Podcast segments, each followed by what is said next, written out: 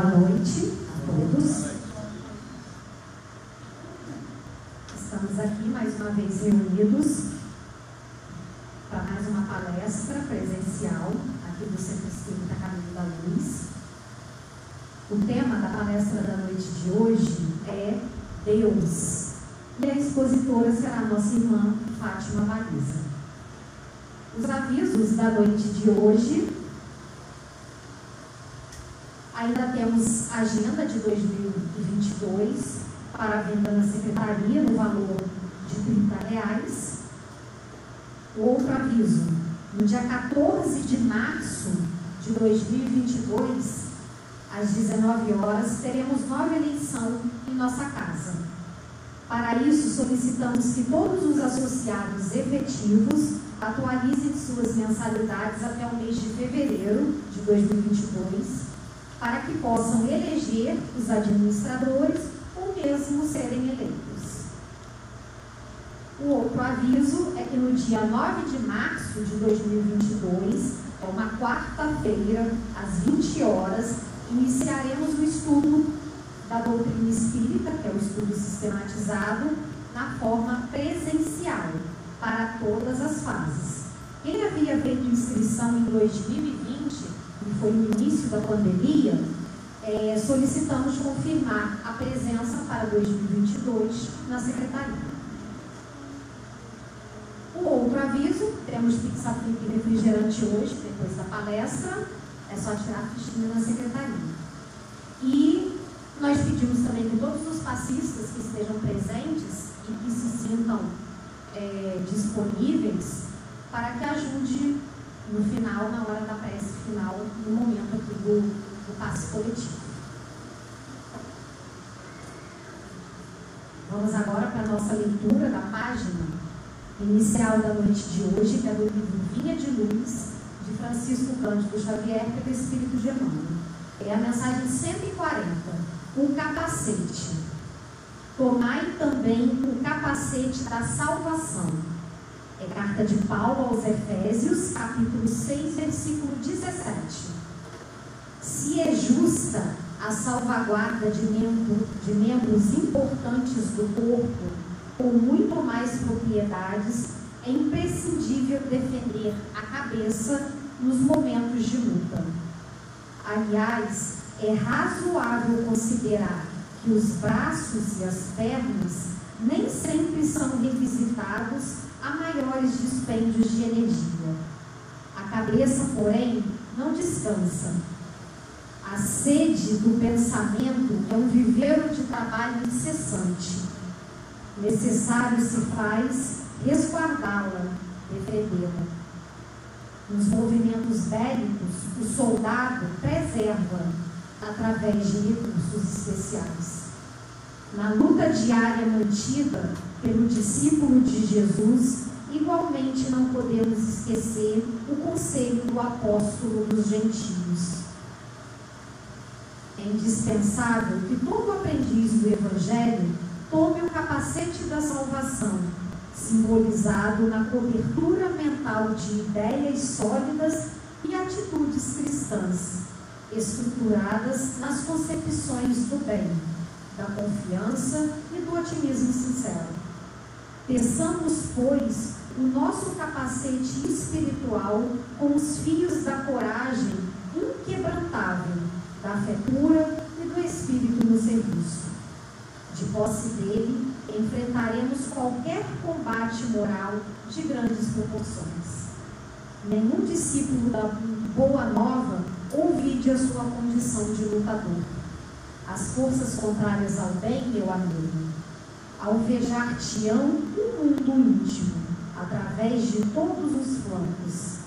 Defende a tua moradia interior.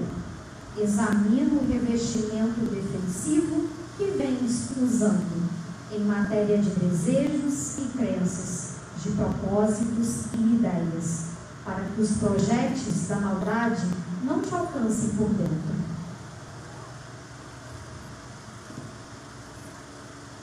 Então agora, um momento de prece, de reflexão, aquietar o nosso coração coração, nossa mente e colocar aqui em prece o motivo que nos trouxe aqui até hoje. Geralmente, viemos pela dor, mas que seja também pelo amor, pela alegria, pelo agradecimento. Só o fato de estarmos aqui hoje demonstra nossa esperança, nossa certeza desse Deus que é soberanamente justo, bom e misericordioso. E temos certeza que não nos abandona na nossa jornada diária. Assim, meus irmãos, agradecidos pela oportunidade de estudo na noite de hoje, te pedimos a permissão para iniciar mais uma palestra aqui no Centro Espírita Caminho Luiz. Graças a Deus.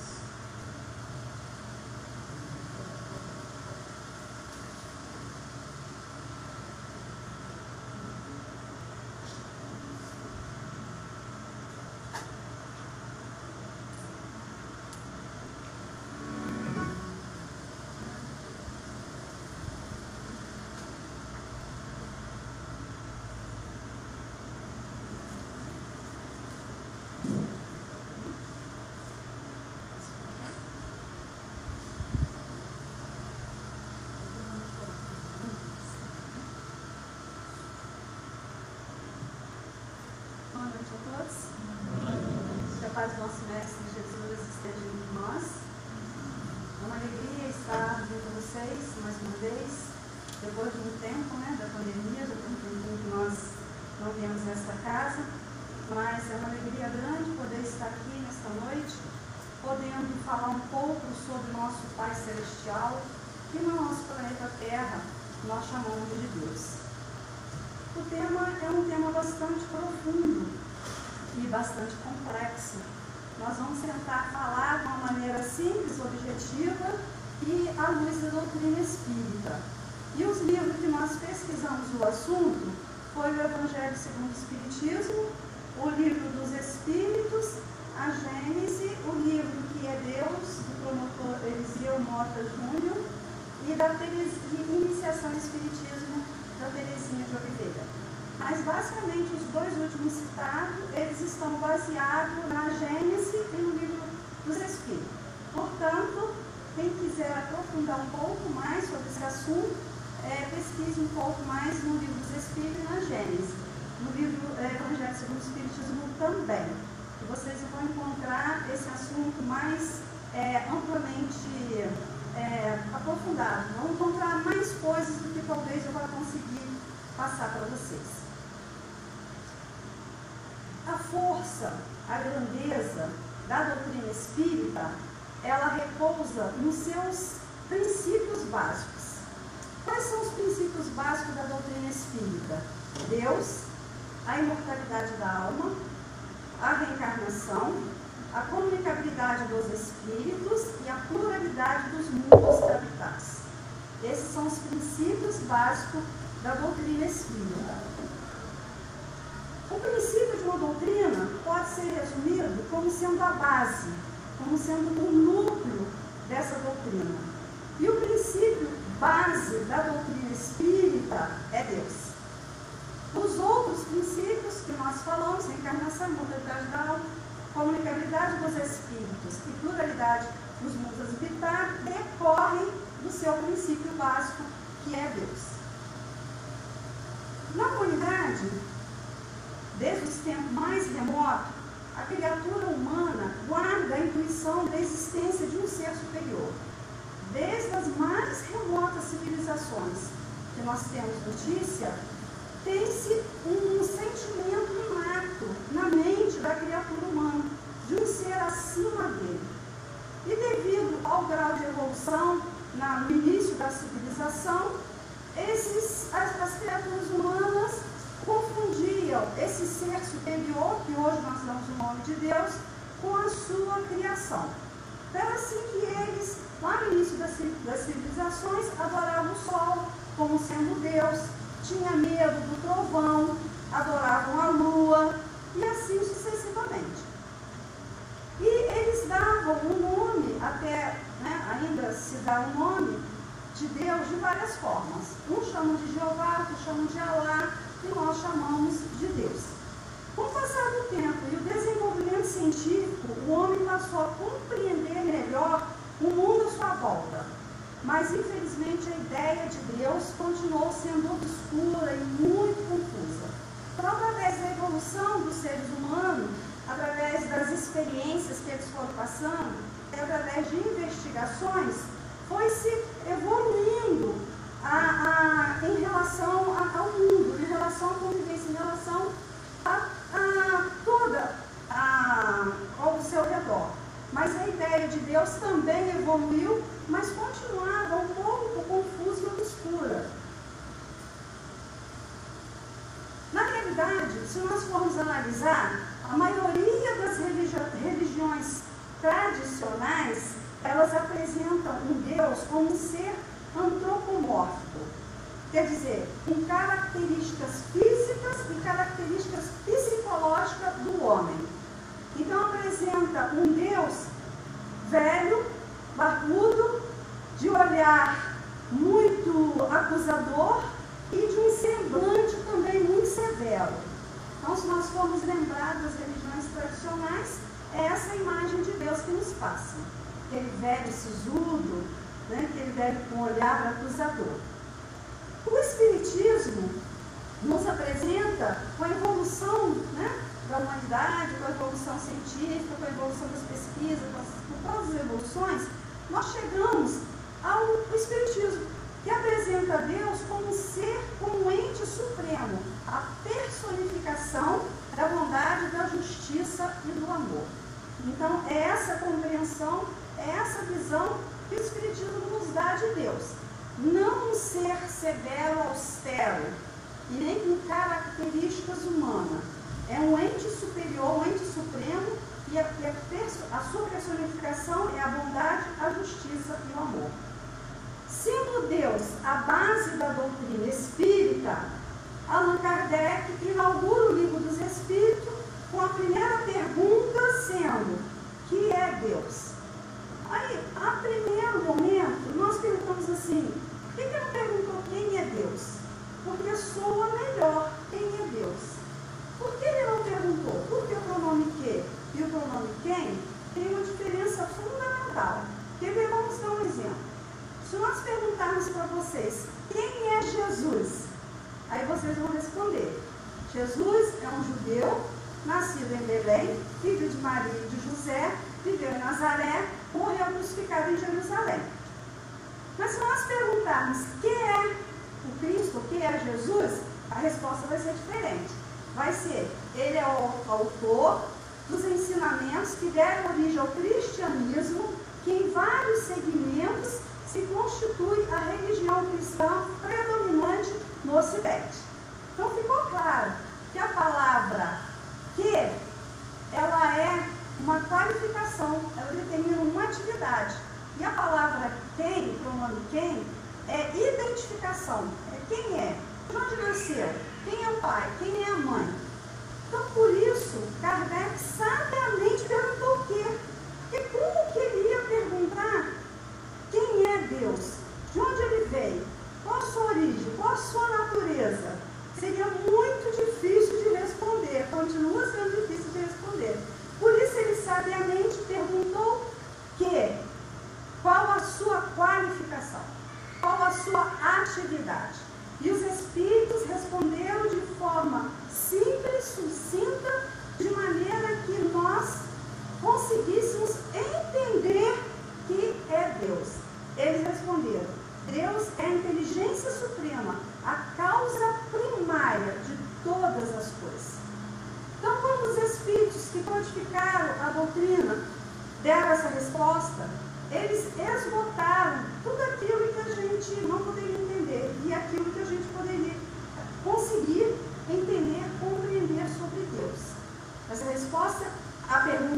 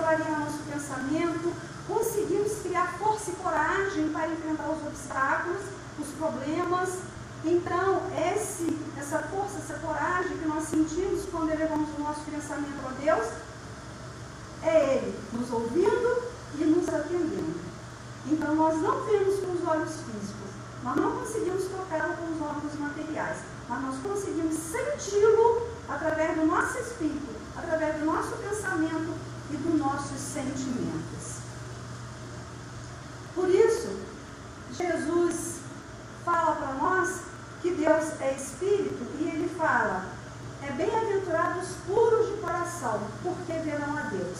O que Jesus quis dizer com isso? Bem-aventurados puros de coração, que verão a Deus. Ele quer dizer que conforme nós vamos evoluindo intelectual e moralmente, nós vamos conseguindo compreender Deus de uma forma mais intensa e mais profunda. Por isso ele falou, bem-aventurados puros de coração. Quer dizer, os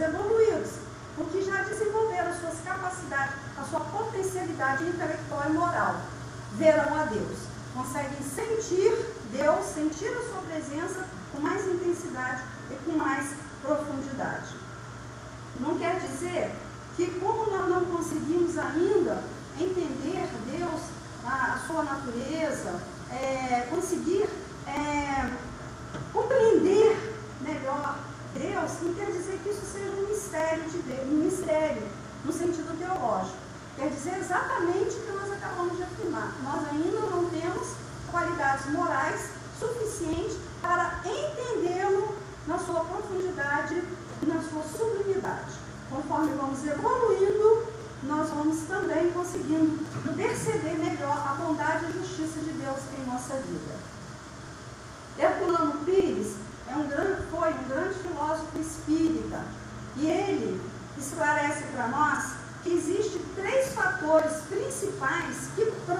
a existência de Deus.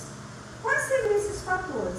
A ideia é inata que o homem traz em si desde a infância da humanidade é uma das provas da existência de Deus. Essa ancianidade da ideia é inata no homem é uma das provas da existência de Deus. A outra é a lei de causa e efeito, que também é uma prova da existência de Deus. Nós falaremos um pouquinho de cada uma o terceiro fator, a insuperável estrutura da natureza. Então vamos analisar primeiro a ideia inata que o ser humano traz de Deus desde as mais remotas civilizações. Mas inicialmente, vamos ver no livro dos Espíritos, na questão 5, que Kardec fez essa pergunta aos Espíritos. Que dedução se deve tirar do, do sentimento instintivo, instintivo que todos os homens trazem em si da existência de Deus? Então Kardec também foi bem claro nessa pergunta. Que, a, todos nós temos dentro de nós essa ideia inata, é, na, é uma crença no ser superior, desde o início das civilizações. E os Espíritos responderam: a de que Deus existe. Pois de onde viria esse sentimento se não tivesse uma base? É uma consequência do princípio, não há efeito sem causa.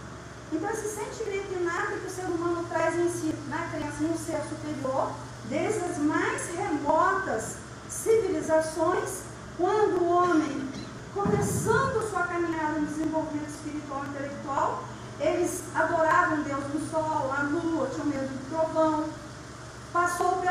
Adoração dos vegetais, adoração de ídolos de pedra, adoração de animal, que até hoje na Índia adoram a, a vaca, né?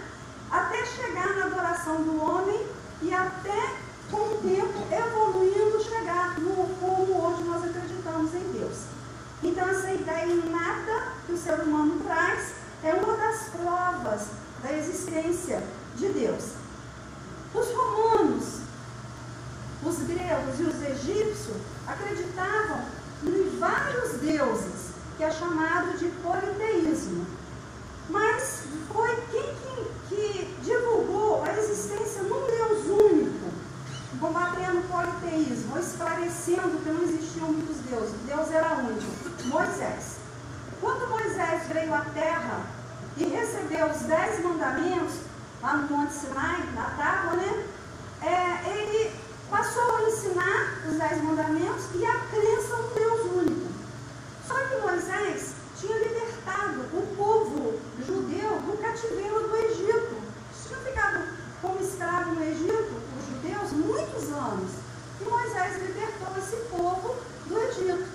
Então Moisés teve que falar de Deus como um ser austero, severo, para que, eles puder, para que ele pudesse ser respeitado. Porque aquele povo que, que havia sido escravo no Egito era um povo muito bruto, era um povo muito materializado.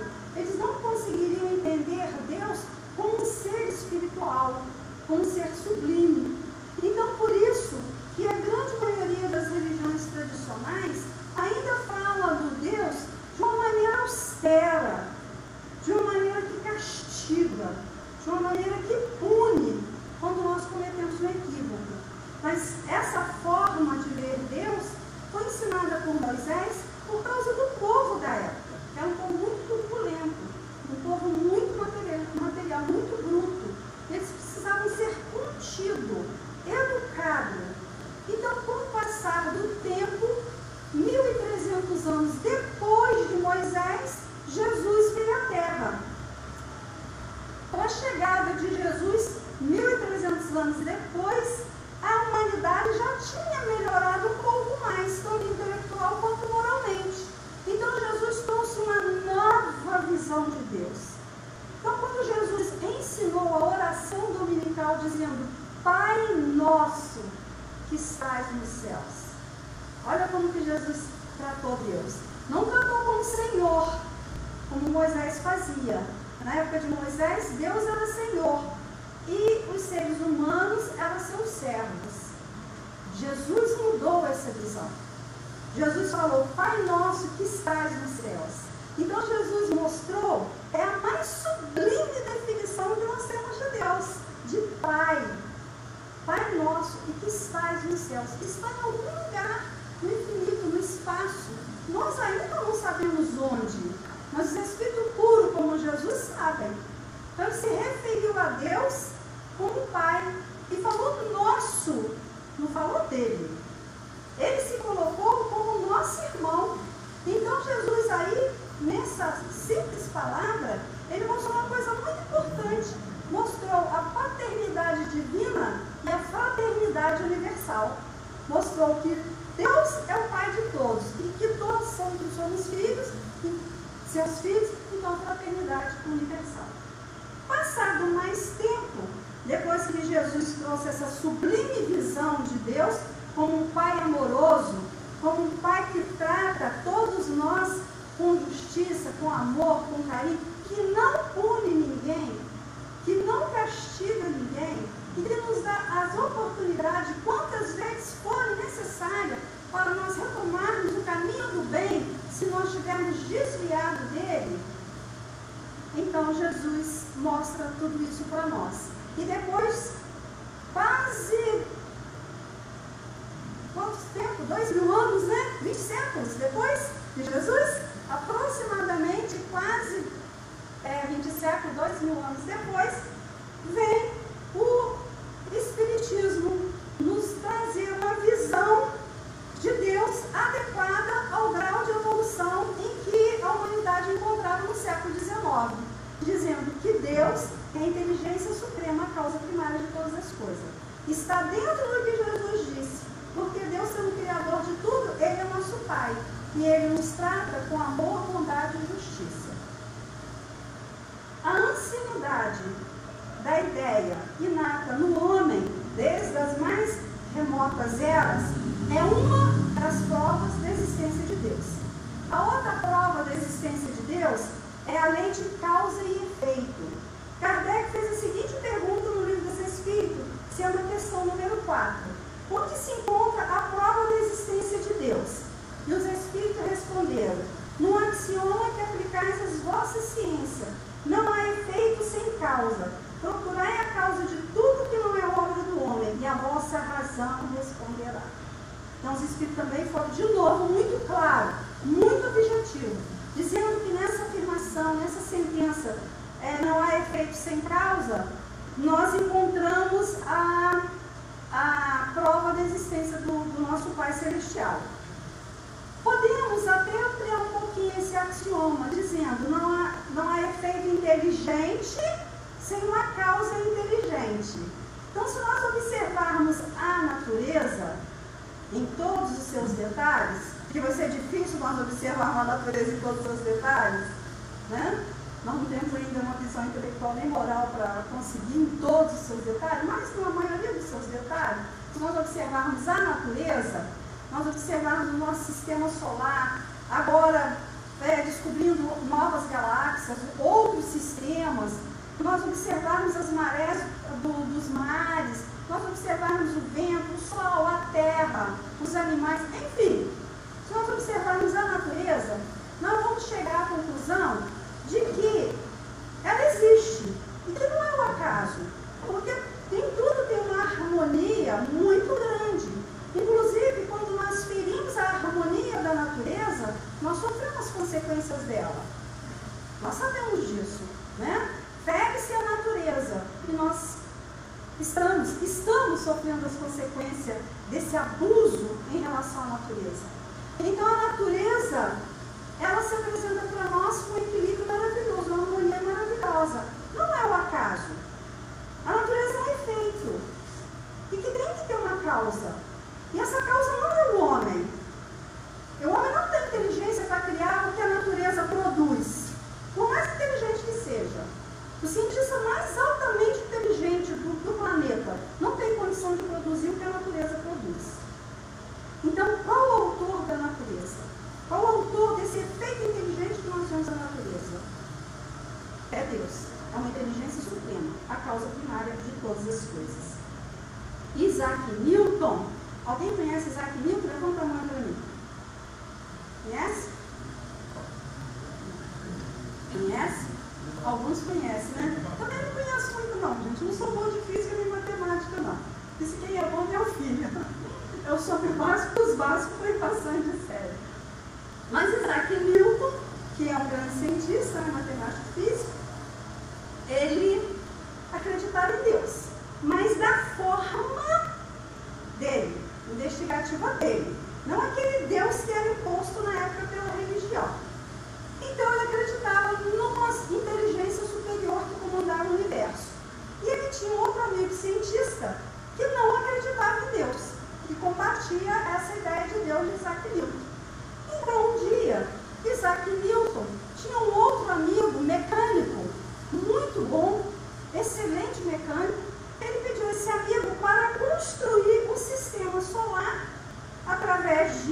esferas e madeiras e com a manivela, de maneira que quando tocasse a manivela, tudo se movia conforme eles estudavam, o sistema solar. E aí esse amigo mecânico fez esse movimento, essa coisa maravilhosa ali, né, com esferas, correias, manivelas, uma coisa, uma maquete né, enorme.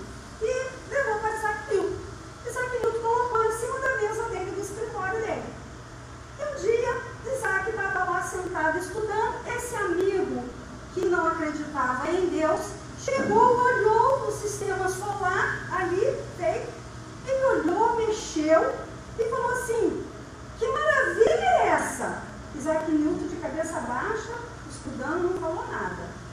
Aí ele perguntou, que maravilha é essa? Quem construiu? Isaac Newton falou, ninguém. Aí o homem, o amigo dele, né, cientista, falou, como assim você não entendeu a minha resposta? Você está achando que eu sou tolo?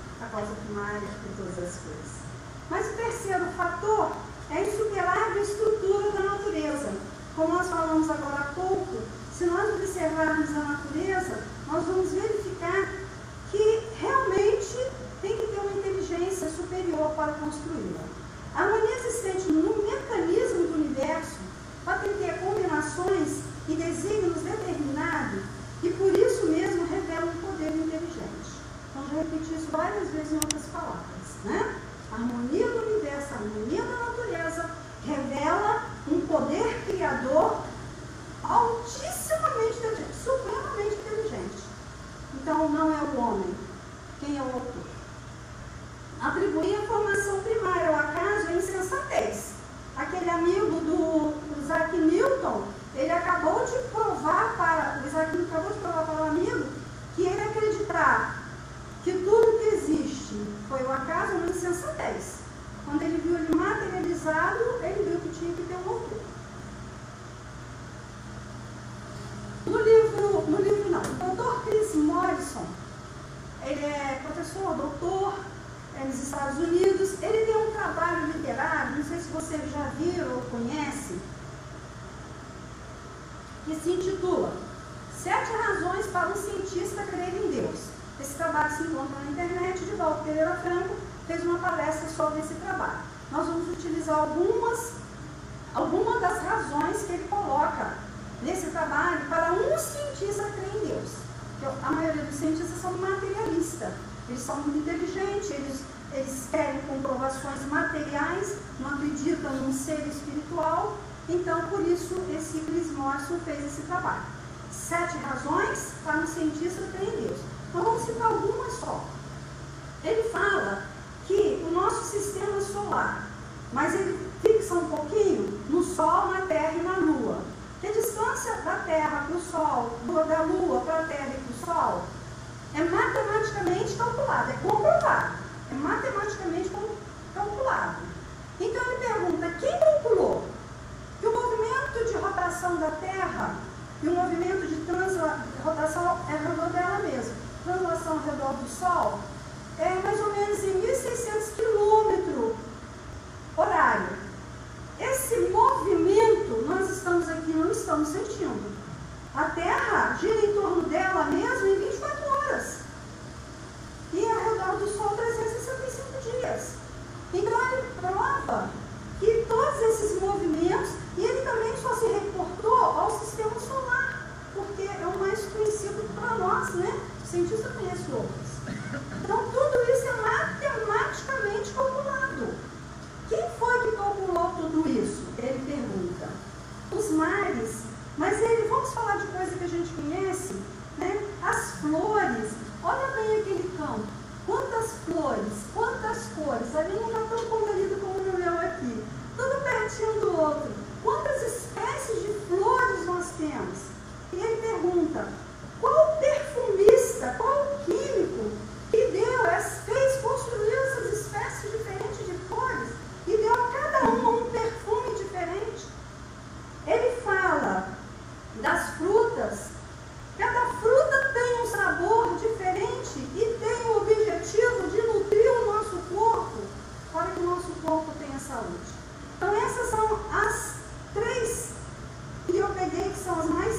para o nosso entendimento?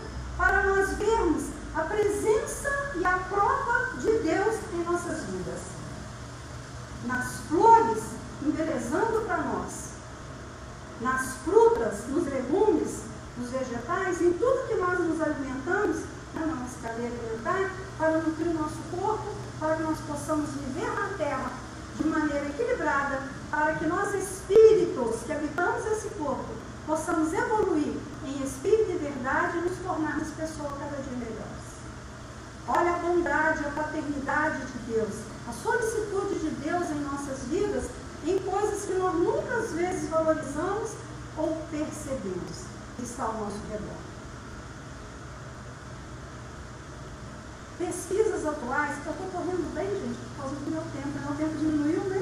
Palestra.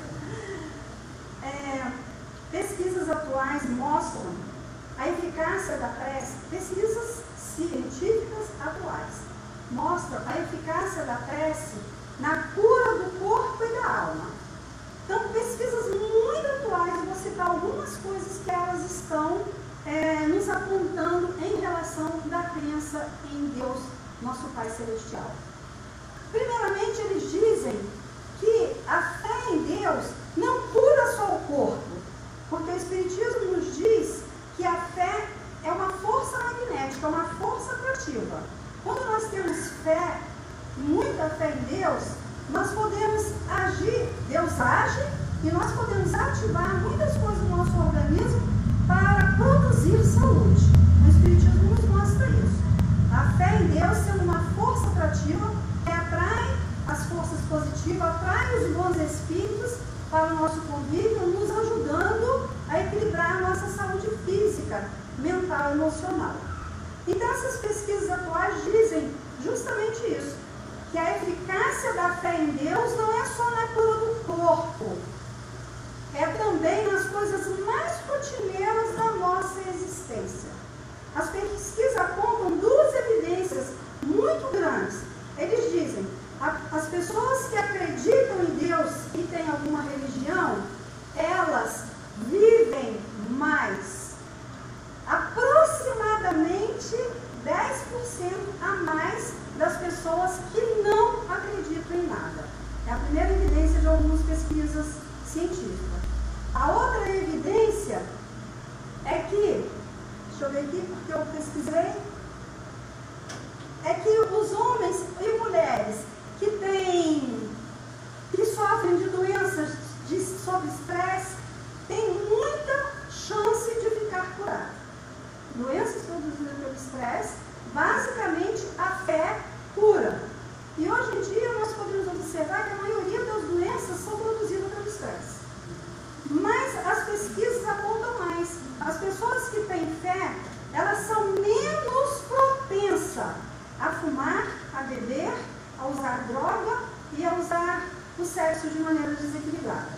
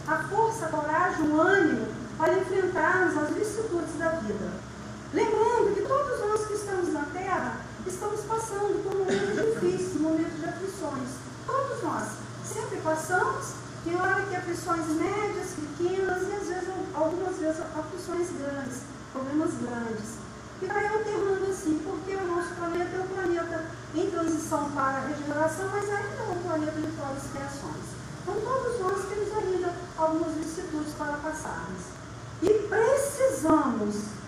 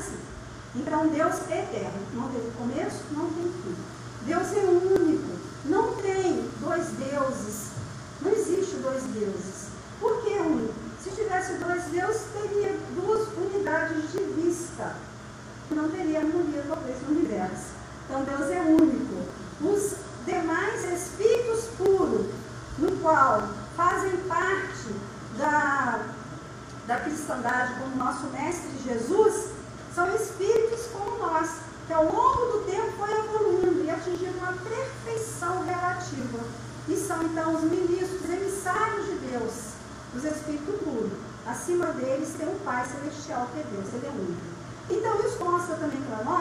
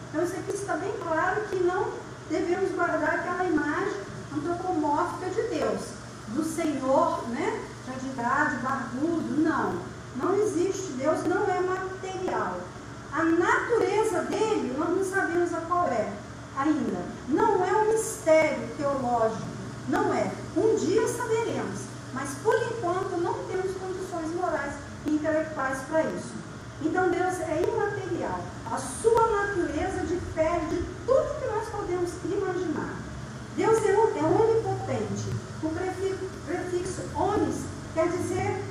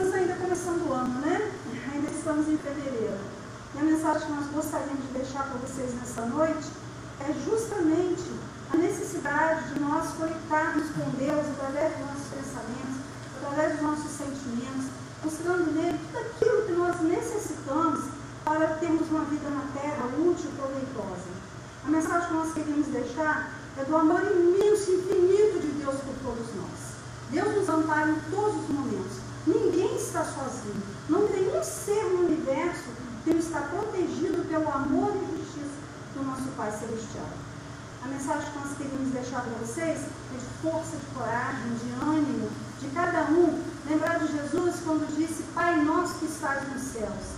Lembremos de Jesus, que é o nosso irmão maior, que é o nosso irmão mais velho, que veio à terra por amor a nós, enviado por Deus, ele veio à terra por amor a nós, para nos mostrar o caminho que nos leva à glória e à felicidade.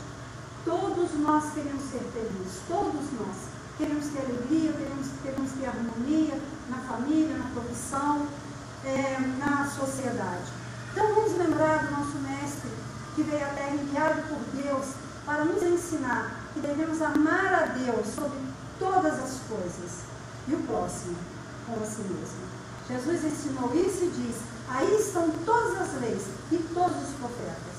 Se nós lembrarmos disso no nosso dia a dia, se a levantarmos, nós levarmos nosso pensamento a Deus e falarmos: Pai, olhai por nós, esteja conosco, olhar pela humanidade, dai-me, Senhor, força e coragem, tolerância para com todos que estão ao meu redor, nós seremos uma pessoa melhor a cada dia que passa. Muita paz a todos. Que Deus abençoe todos vocês. Tenham a certeza de que nós teremos dias melhores. Não vamos perder as esperanças. Vamos ter ânimo, fé, coragem e amar a Deus sobre todas as coisas. E o próximo como a si mesmo. Muita paz.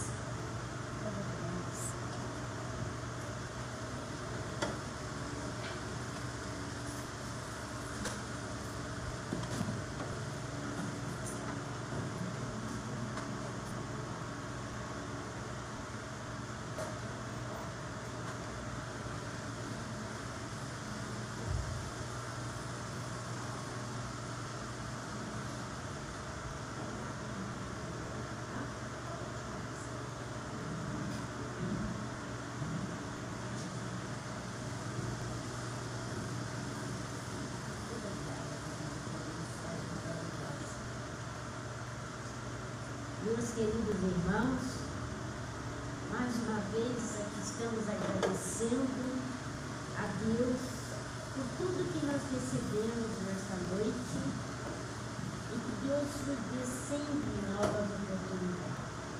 Agradecemos a mensagem da nossa irmã que trouxe esse esclarecimento para todos nós. Pedimos a Jesus, nessa hora tão importante, os nossos irmãos